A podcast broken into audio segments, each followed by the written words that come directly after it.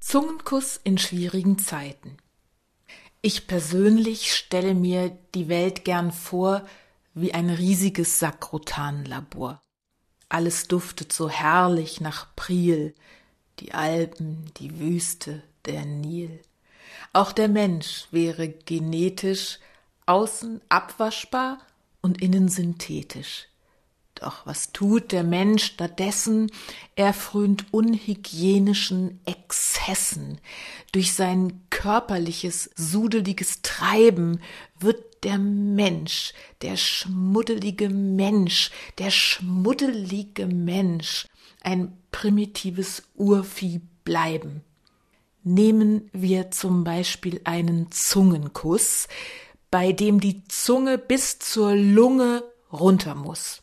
Das ist so unzivilisiert, so animalisch.